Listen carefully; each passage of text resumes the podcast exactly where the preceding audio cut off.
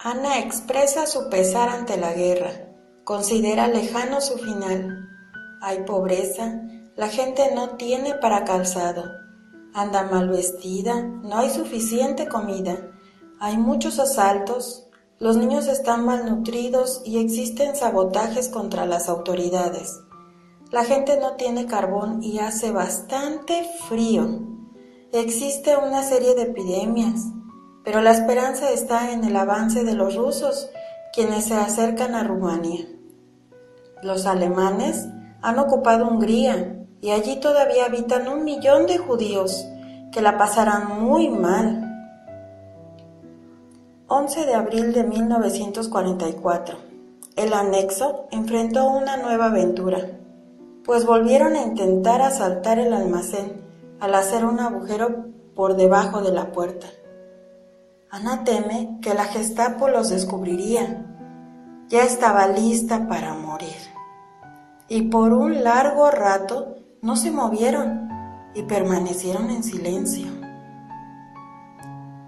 Todos esperaban el desembarco de los ingleses a Holanda. Ana cree que esto sucederá cuando los ingleses, los norteamericanos lo crean conveniente. Se dice que los judíos alemanes refugiados en otros países tendrán que regresar a Alemania. Mayo 1944.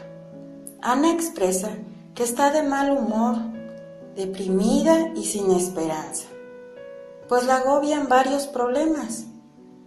Por un lado, el proveedor de legumbres, pues por resguardar a dos judíos, lo llevaron al anexo.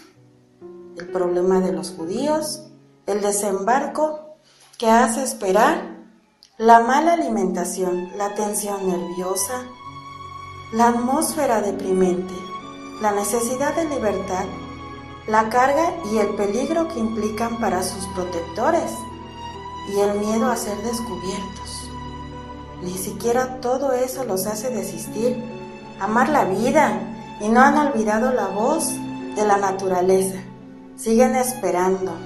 Pero Ana desearía que aconteciera algo pronto para eliminar la incertidumbre.